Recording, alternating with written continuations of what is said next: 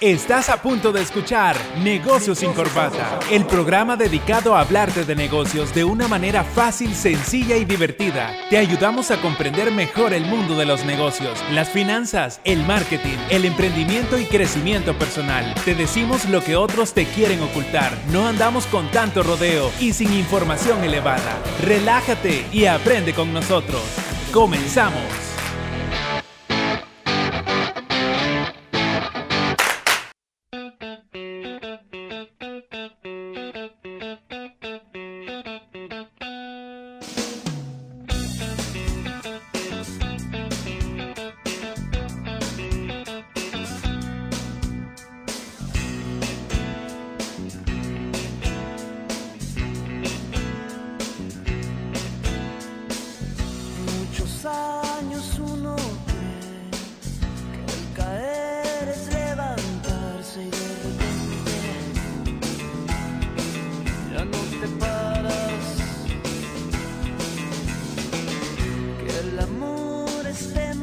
Bueno, ya estamos de regreso, chicos.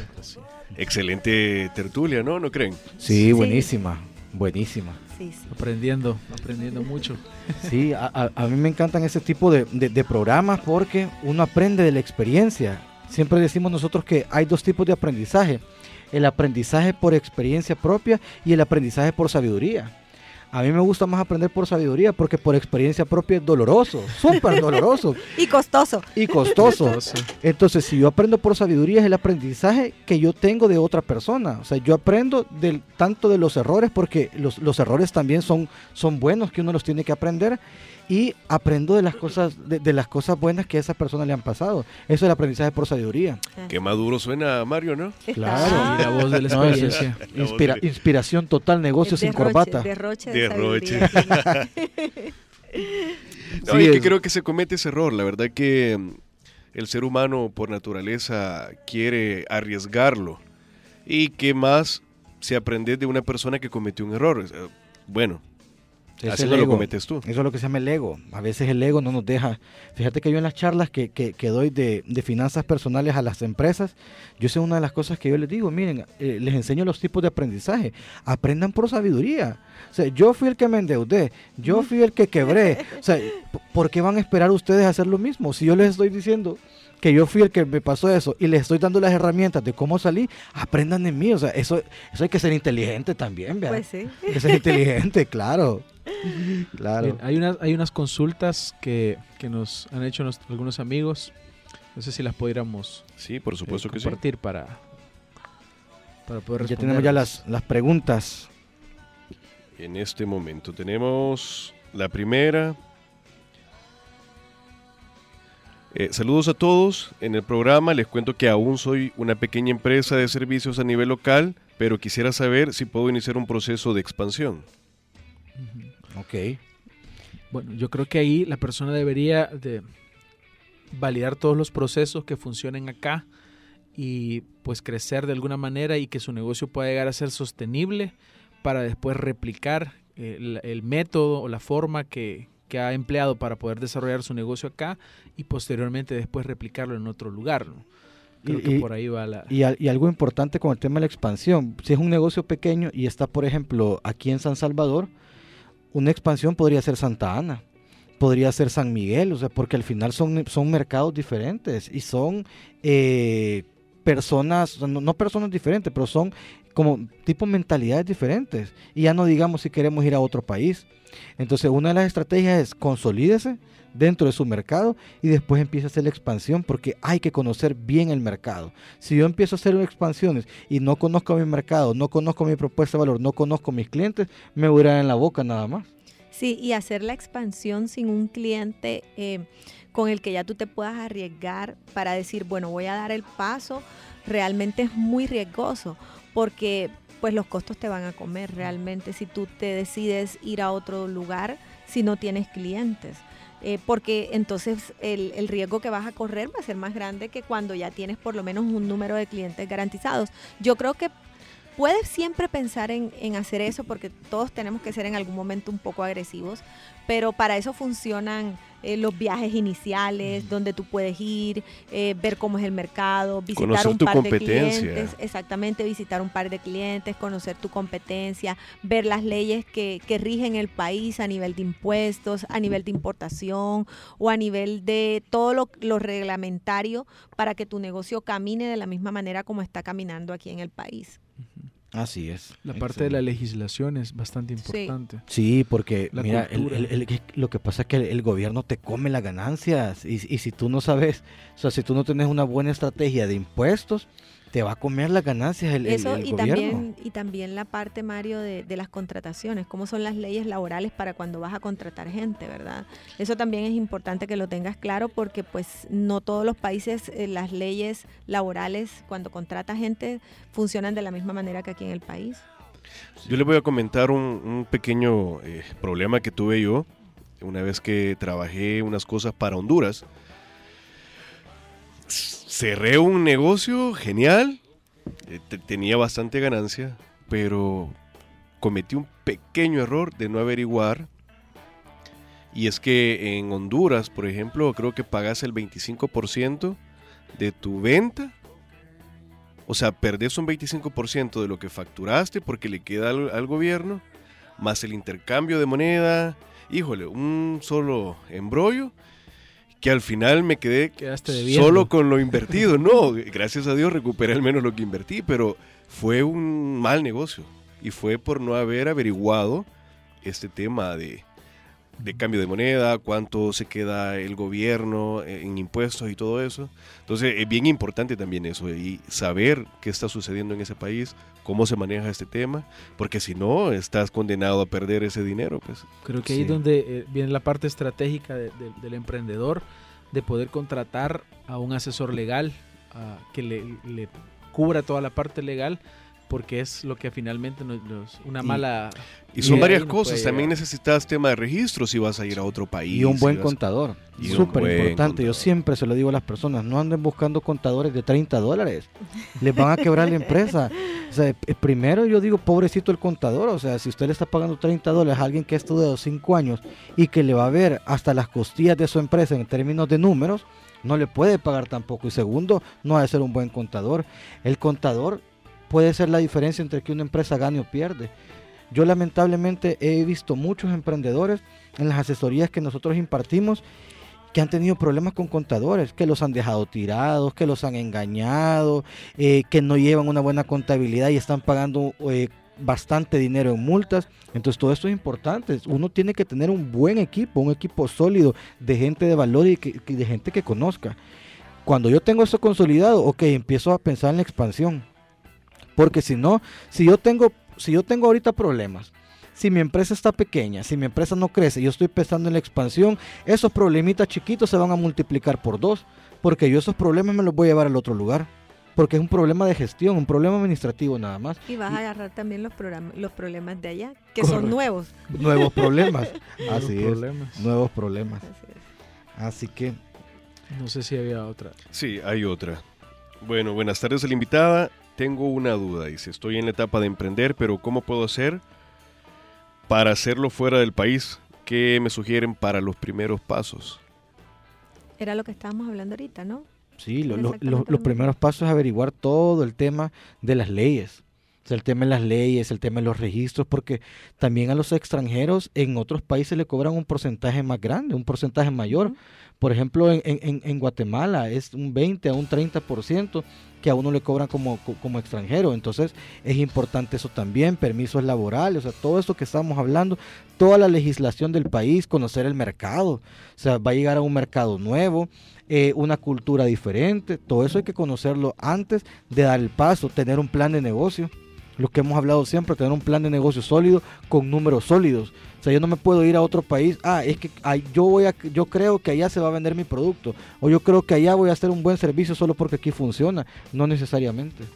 Es una cultura diferente. Sí, y saber si es un producto, sobre todo el tema de la importación no es sencillo en todos los países, entonces también necesitas saber cuánto tiempo se demora tu mercancía en realmente estar en el lugar para que le puedas cumplir al cliente con los tiempos de entrega y con, pues también me imagino el tema de bodegajes y todo este tipo de cosas como Ver los proveedores locales también Ajá, que Sí. puedan minimizar los costos. Sí, así es. Así es. Bueno, y tenemos una última pregunta. ¿Es necesario ser una gran empresa para poder abrirme en otros mercados fuera de las fronteras salvadoreñas? Yo pienso que no. Primero Yo definamos que es una gran Ajá. empresa. Eso es lo primero, porque fíjense que este es un tema interesante y es un tema que yo lo trabajo con Javier, el tema de la marca personal. Lo que pasa es que ahora el Internet nos ha abierto tanto las puertas que hoy una empresa grande puede ser tres personas. O sea, nosotros conocemos eh, autores, conocemos personas en red, en, en- ¿cómo se llama? En, en marketing digital, conocemos personas eh, que son como unos, ¿cómo le podemos decir? Como unos famosos, como unos gurús en diferentes temas, que su equipo de trabajo son cinco personas y facturan miles de miles de miles de dólares mensuales. Entonces, eh, hay, hay que definir qué gran empresa, porque probablemente en un, en un servicio, gran empresa pueden ser cinco personas, dependiendo del nivel de facturación. Claro, una empresa industrial sí tiene que ser algo mucho más grande, ¿verdad? Una empresa puede ser una distribuidora también. Pero ya sí, si hablamos en temas de, cómo se llama, de, números de facturación o de empleados, no necesariamente. No necesariamente hay empresas pequeñas que vienen a, los diferentes países. Yo creo que depende el, producto o servicio que, que, esa persona esté, es- le esté vendiendo al mercado. Todo depende del producto o servicio. Y de la necesidad que tenga el mercado a donde quieres llegar, porque si realmente hay una oportunidad en ese mercado, eh, vas, a, vas a ser un éxito ahí cuando tu producto llegue o tu servicio llegue, porque lo requieren. Creo que en ese caso lo mejor sería ir al lugar donde se quiere expandir, Hacer un scouting. hacer un scouting, ir, conocer el, conocer el, el mercado, conocer el lugar, conocer, eh, investigar de- directamente, hacer entrevistas a las personas, eh, investigar también en Google, investigar, eh, bueno, la- el- en el programa anterior hacíamos la recomendación de ir a las cámaras de comercio de los países que nos dan información y nos dan estadística, nos dan una data para poder analizar nosotros y ver si en realidad existe esa necesidad en el mercado. Porque si el mercado no está demandando nuestro producto, nuestro servicio, eh, simplemente llegaremos a, a botar el dinero. Sí, el dinero y el tiempo. Así es. Bien, es- hay una pregunta que yo tengo para Sujei. Ah, ok. Es- Volvamos a mí otra vez. Vamos a Sujei luego de las... las Claro, la invitada de honor. Eh, el concepto eh, es algo, del, del hotel es algo bastante especial. Y cómo surge el nombre? Me llama mucho la atención. El nombre. Bueno, el nombre, el nombre surge. Nosotros hicimos un viaje eh, a Tierra Santa, Jerusalén, y el último día que estábamos en el viaje, en el Muro de los Lamentos, eh, nosotros recibimos ahí en ese lugar eh, una promesa eh, sobre una enseñanza de por qué ser sal y luz. Y la verdad, la enseñanza a nosotros nos llegó al corazón, de esas cosas que tú sientes que son para ti. Nosotros en ese momento tal vez no entendimos de esas cosas que sí, yo siempre anoto como en mi Biblia las, las cosas que a mí particularmente me impactan o que creo que son para, para mí. Y lo marqué, pero no pensando en que eso iba a marcar como, como una, una nueva generación de mi vida o que iba a marcar una pauta, no, solamente lo señalé. Y cuando ya llegamos acá nuevamente al, al Salvador, que ya íbamos a ver qué íbamos a hacer y todo, y todo esto, pasaron casi dos años para que nosotros nos, nos atreviéramos a emprender. O sea, de que mi esposo dejó de trabajar en esa empresa a que nos lanzáramos pasaron dos años. O sea, no fue tan, tan sencillo. Y cuando nosotros estábamos ya trabajando el concepto del hotel y viendo qué queríamos hacer, nosotros contratamos una agencia que nos ayudara con todo el branding de lo que íbamos a hacer. Con ellos hicimos, eh, hicimos un, un, focus, hicimos varias actividades con ellos. eh, en las cuales estaba poder descubrirnos y poder ellos sugerirnos el nombre. Entonces, cuando esta agencia ya nos cita porque nos va a dar el nombre del hotel, nunca a todas estas lo que había pasado en el muro había quedado ahí, o sea, ya ni me acordaba de eso. Eh, el primer nombre que ellos nos dieron fue Saliluz. Entonces, eh, a mí no me gustó el nombre, le soy franca, porque yo quería un nombre así como tú sabes, cuando uno va a hacer algo, pues uno cree que si no está en inglés o si no, no es un nombre así, no, no va a impactar. Entonces, el nombre no, yo decía que ¿por qué Saliluz? Les preguntaba. Entonces me decían que porque era un negocio de dos y porque nosotros éramos eso, que mi esposo era sal y que yo era luz. Cuando ellos estaban creando la marca, eso era lo que nosotros éramos. Y nada, no, no, no hacía yo mucho clic con el nombre, no me parecía como, no sé, no, en el momento no entendía realmente por qué, porque tenía, creo que en mi mente tenía otros esquemas, que también es importante que tú los rompas cuando estás creando un concepto. Y ese fin de semana, cuando nosotros eh, fuimos a la iglesia, eh, el, el, servicio se trataba de por qué ser sal luz, y cuando yo abrí mi Biblia, me acordé de lo que había pasado hacían dos años atrás. Entonces entendí que realmente había un propósito bien especial con esto en la vida de nosotros. Y pues realmente fue para mí muy, muy revelador entender que, que nada pasa por casualidad. Y ahí al día siguiente llamé a, a, la persona que estaba trabajando con nosotros y le dije se va a llamar Saliluz. Y Re cuando ya lo vi en el logo plasmado fue cuando más me enamoré ya definitivamente. Y mi esposo igual también. Bonito testimonio, ¿eh? Sí. si, usted, si, ustedes llegan al hotel, ahí cada habitación tiene, tiene algo, un mensaje. Un nombre, diferente. un nombre diferente. Cada habitación son siete habitaciones y todas las habitaciones tienen un nombre distinto. Una se llama cristal porque la sal es un cristal. La otra se llama vida, la otra se llama agua, la otra se llama armonía, la otra se llama alegría, paz y la suite se llama energía. Tenemos un spa con un sauna seco también dentro del hotel y tenemos un restaurante eh, con una carta de comida internacional eh, también que está abierto al público, también con reserva previa para eventos y para huéspedes. Excelente. ¿Cómo uh -huh. salen ustedes en las redes sociales para todas las personas que nos escuchan y la pueden seguir? Aparecemos como Sal y Luz Hotel Boutique, tanto en Instagram como en Facebook y nos pueden contactar en el 2519 9595 o 2519 9555. Excelente. Perfecto. Síganos, síganos. Síganos ahí y vean todo lo que estamos haciendo.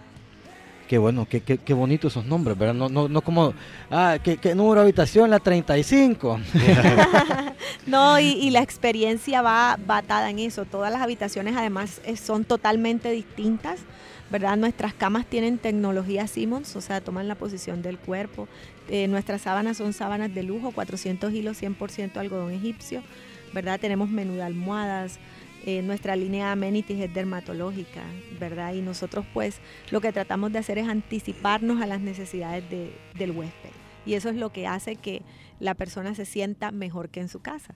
Qué bonito. Y hoy tengo que ir con mi esposa, ¿sabes? Ya me veo en esa suite. Energía. Energía.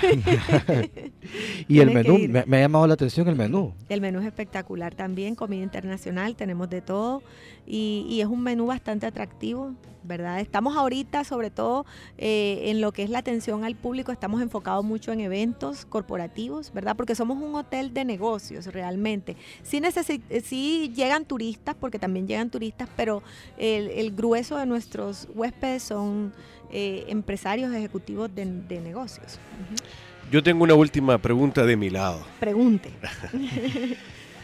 eh, ¿Tú sentís que ya alcanzaste tu objetivo más grande? Esa es una. La otra es, ¿se deja de ser emprendedor?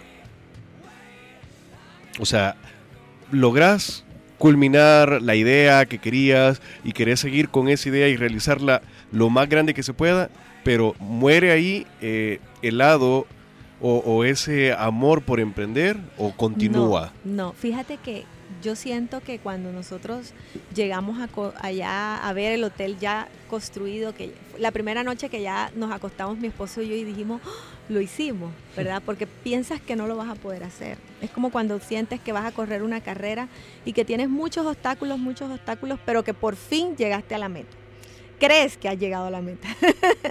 Pero no, mira, en realidad no hemos logrado. Creo que uno de nuestros mayores anhelos es tener una cadena de hoteles y nosotros estamos trabajando para construir una cadena de hoteles y la vamos a tener. Yo claro. sé que Dios nos va a ayudar para eso. Ese es nuestro mayor sueño. Eh, Sal y Luz es el primer hotel, por eso hemos tratado de hacer las cosas como tienen que ser, porque es realmente el, el modelo, como decía Mario, que, que, necesitamos dejar que funcione y que funcione bien, porque ese es realmente el modelo de negocio que queremos replicar en los siguientes hoteles. Eh, ya estamos pensando en un segundo hotel, ya estamos trabajando un plan de negocios en un segundo hotel, eh, ya con la experiencia para aprender de los errores que tal vez hemos cometido y que, y que decimos, no, mira, definitivamente el segundo hotel no, va, no vamos a hacer esto. Ya tienes la experiencia en eso. Entonces, ese es como que el objetivo más grande de nosotros. Ahora, nunca se deja de emprender. Yo creo que la vida es un emprendimiento. Todos los días cuando te levantas, emprendes aunque estés dentro de una compañía, tú estás emprendiendo, ¿verdad? Cada día, porque tú quieres cosas diferentes, tú quieres, eh, tienes sueños, tienes metas. Creo que cuando tú dejas de soñar, empiezas a apagarte y entonces ya ahí estás en otra posición y es que ya no tienes sueños, no tienes metas, no tienes visiones, no tienes anhelos. Entonces ya realmente ahí sí se acaba el sueño, pero yo creo que Imagínate, Sal Luz lo acabamos de remodelar y tiene cuatro años y acabamos de remodelar el hotel. Entonces tú dices, pero en cuatro años, ¿qué vas a remodelar? Creo que en reinventarte está también la, la clave, en no acomodarte y creer que ya lo hiciste y que está perfecto, ¿no? Para mí siempre hay algo que mejorar. Es más, innovar constantemente. Siempre, siempre. Nosotros en el hotel siempre. Yo tengo un tengo huéspedes que ya nos visitan casi que todos los meses y ellos se ríen porque siempre les hago la misma pregunta.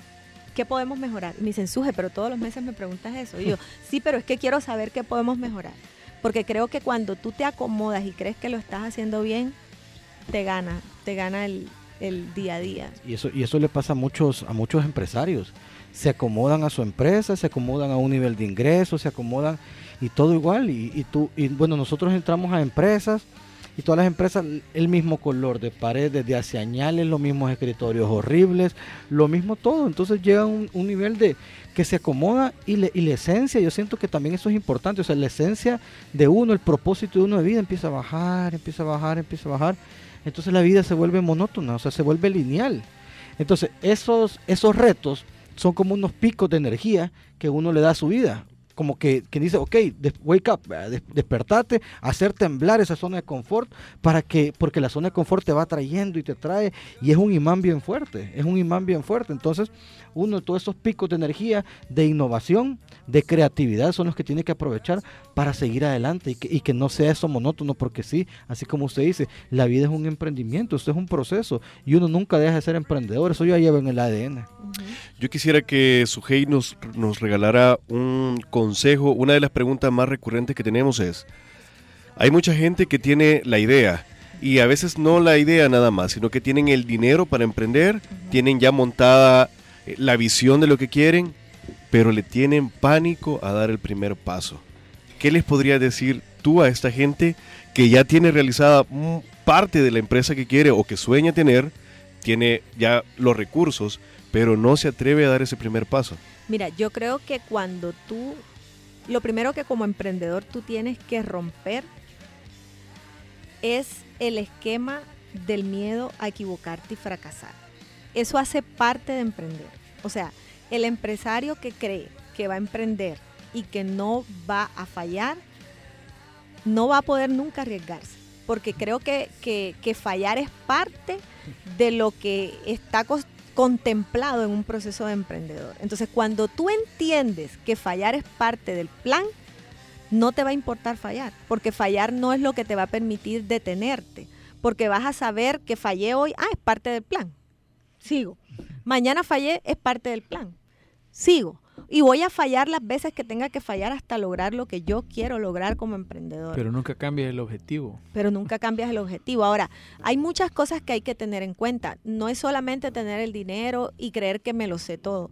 Yo creo que es importante en una empresa, el orden es importante. En una empresa tener eh, un plan, ¿verdad? Un plan que incluya unos objetivos, que incluya una meta a largo plazo, a mediano plazo, a corto plazo, eh, conocer el producto, conocer el mercado. Ahora, tampoco es que te tienes que volver un experto en todo para que te puedas lanzar, no. O sea, si ya tú tienes claro qué es lo que quieres hacer, cómo lo vas a lograr, quiénes son tus proveedores, en quién te vas a apoyar, cuáles son eh, los requerimientos que necesitas para empezar, tienes que arriesgarte, porque el riesgo siempre lo vas a tener que asumir y el momento nunca va a ser mejor que este en el que estás. Entonces siempre, o sea, ese miedo, ese miedo tienes que aprender a convivir con él.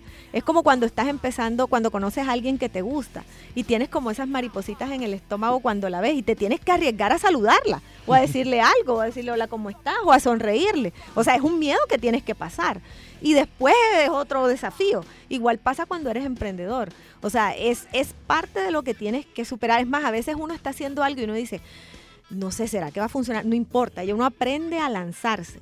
Y cuando estás rodeado de personas que han sido exitosas y te das cuenta que eso hace parte de su ADN, entonces tú dices, ok, si tú me preguntas a mí qué fue lo que yo aprendí en la, en la multinacional que estuve anteriormente, lo que más aprendí yo de Irene y de Carla, que yo, yo por eso las amo ahí un montón, lo que más aprendí de ella fue a lanzarme a lanzarme, porque tal vez cuando llegué yo no era así tan, tan aventada, como dicen aquí en El Salvador, eh, y, y, de una u otra manera sí era como, como un poquito, y no, espérate, vamos a, tomamos todas las precauciones y espera, pero con ellas aprendí a lanzarme, porque ellas me decían, en el camino, y ellas me decían, es que Sujei, no estás descubriendo la manera de hacer las cosas. Entonces no puedes estar pensando de que las cosas van a salir como tú crees que van a salir. Entonces cuando empecé a darme cuenta que personas exitosas así lo han hecho y lo han conseguido y me di cuenta cómo lo pudimos hacer, entonces, realmente en Sal y Luz así lo hemos hecho. Y además mi esposo es también de esa misma línea. Es una persona que no, no le teme a hacerlo y hacerlo y, nuevamente hacerlo y vamos a intentarlo y, y, tengamos fe que va a salir bien y creo que es parte de lo que tienes que hacer. Entonces, creo que el equipo que realmente hago con mi esposo es, es muy fundamental para, para uno darle el ánimo al otro y el otro darle el ánimo y, y sobre todo el que tiene mucha experiencia en toda esa parte de hoteles siempre me dice, así es.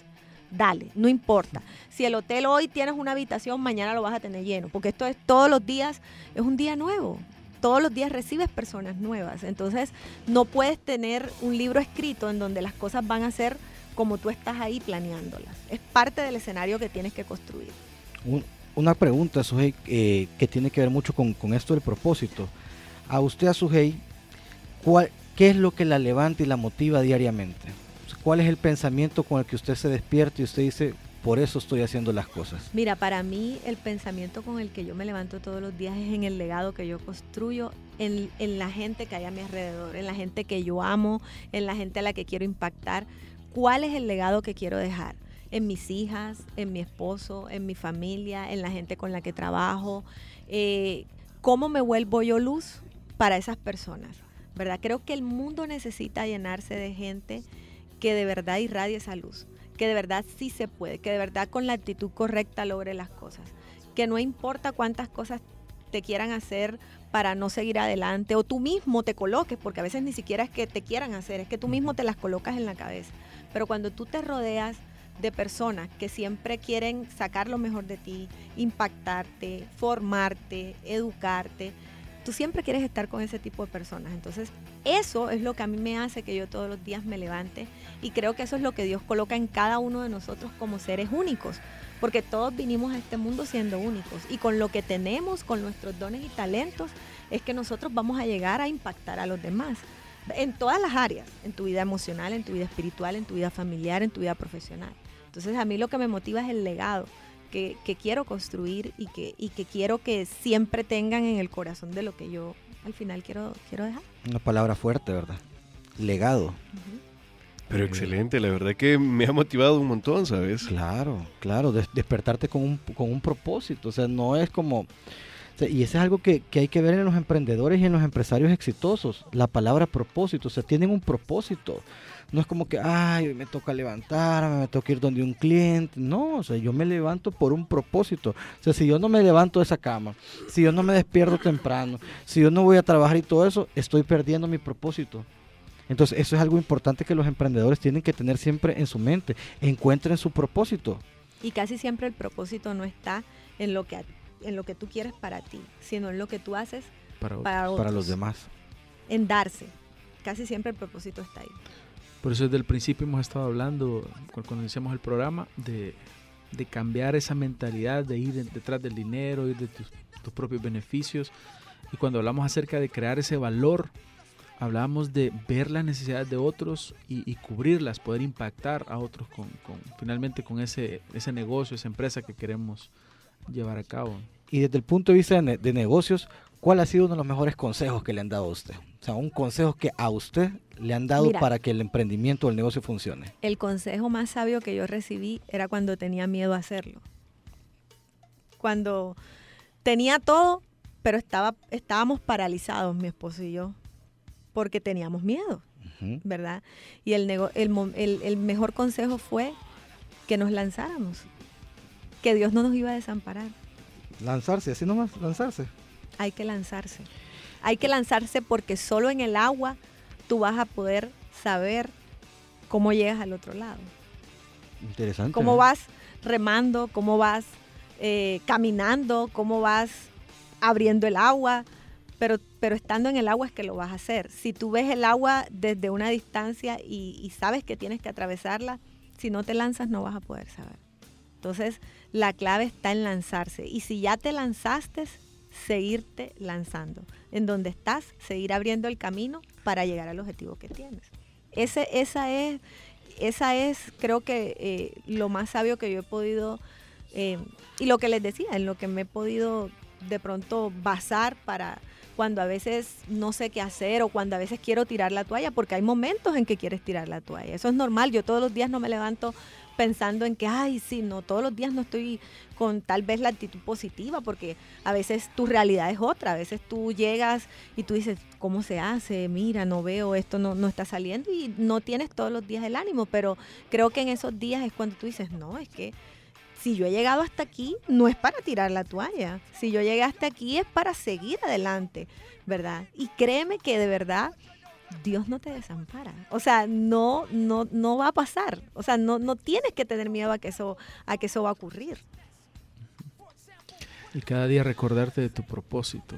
Exactamente. No perder el norte. No perder el norte. Excelente. Buenísimo.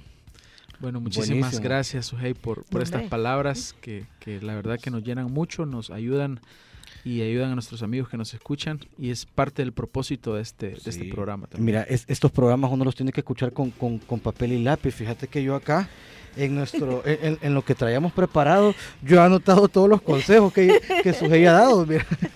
porque eso es lo que hace, eso es lo que hace un emprendedor, o sea, eso es lo que hace un emprendedor y esa visión y esa sabiduría de la otra persona uno la tiene que tomar, la tiene que tomar también. ¿Para cuándo el libro?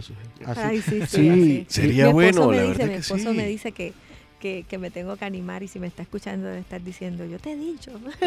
no, la verdad que sí. que, te lances, que te lances en eso ahora, pero no sé a qué hora me voy a lanzar, me estoy lanzando en muchas cosas en este momento, pero sí es de las cosas que ya tengo ahí en el corazón también. Nombre chicos, gracias a ustedes, gracias a ustedes por este espacio que, que de verdad me parece súper, súper, eh, de verdad provechoso y además muy ¿cómo te digo? Valioso es la palabra. Mi esposo lo sigue a ustedes, ¿verdad, Javi? Ya le había dicho a, Javi que lo seguía. Em, lo vamos a invitar. lo vamos a invitar para, la parte, cuando vemos la parte financiera, lo vamos a invitar para aprovechar sus conocimientos. Muy, muy, sabio, pero, pero muchas gracias a ustedes. De verdad, creo que lo que están haciendo, también ustedes están emprendiendo en esto. ¿verdad? Y a veces cree uno que, que, nadie lo está escuchando, pero créanme que con que lo escuche a alguien y sea súper productivo, y provechoso para esa persona que lo está escuchando y que lo pueda aplicar, exactamente han logrado el objetivo. Nunca va a estar nada echado en sacos rotos. O sea, de verdad, lo que están haciendo ahorita, yo sé que es, es un sacrificio, porque siempre es un sacrificio, pero ese sacrificio va a ser multiplicado, así que no hay por qué dejar de persistir aquí también. Sí, muchas, muchas gracias por aceptar la invitación y de verdad que fue un placer y una charla, una tertulia buenísima. Yo me he llevado muchísima información que hay que poner en práctica, sobre todo lanzarse.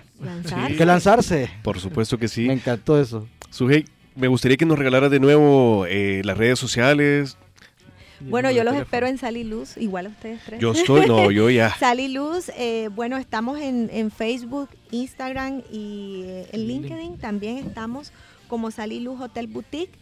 Y los teléfonos 2519-9595 y 2519-9555. También ahí nos pueden, y, si nos quieren mandar un mail, eh, aparecemos también, el mail general que leemos es reservas arroba saliluz eh, hotels en inglés, hotel con s.com. Ahí nos pueden encontrar. Perfecto. Y Igual los nosotros espero para que me vamos a compartir también en redes sociales. Sí, sí, claro, claro. Bueno, yo estoy en mis redes sociales como Mario Financiero, Facebook e Instagram como Mario Financiero.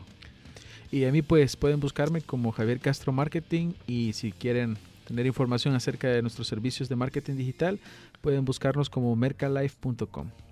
Perfecto. Y recuerden que pueden escuchar el- en Spotify toda la... Negocios sin corbata en Spotify. Ahorita eh, vamos a implementar porque ya tenemos unas nuevas personas que nos apoyan en este equipazo. Aquí está Fátima con nosotros. Así que vamos a seguir eh, ¿cómo se llama?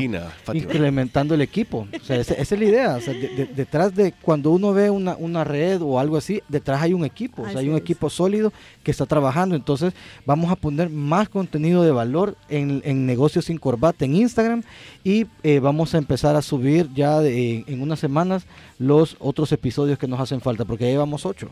Oh, Ya llevamos ocho, así que vamos bien. vamos Vamos bien, muy vamos bien, bien. vamos bien. Lo importante es que ya iniciamos y ese es un paso. Ya nos lanzamos. Ya nos lanzamos. Así es. O hay que seguir. Hay que seguir. Bueno, pues nos escuchamos el próximo miércoles a las 3.30. Hasta pronto. Hasta pronto, chicos. Esto fue Negocios sin Corbata, el programa dedicado a hablarte de negocios de una manera fácil, sencilla y divertida. Te esperamos el próximo programa para hablar de negocios, finanzas, marketing, emprendimiento y crecimiento personal. Hablemos de negocios sin corbata.